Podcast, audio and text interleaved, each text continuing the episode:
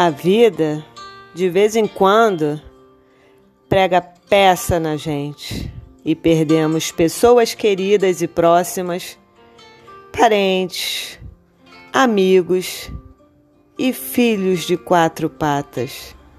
E precisamos seguir a vida, não tem como parar. O mundo não para com a nossa dor, infelizmente.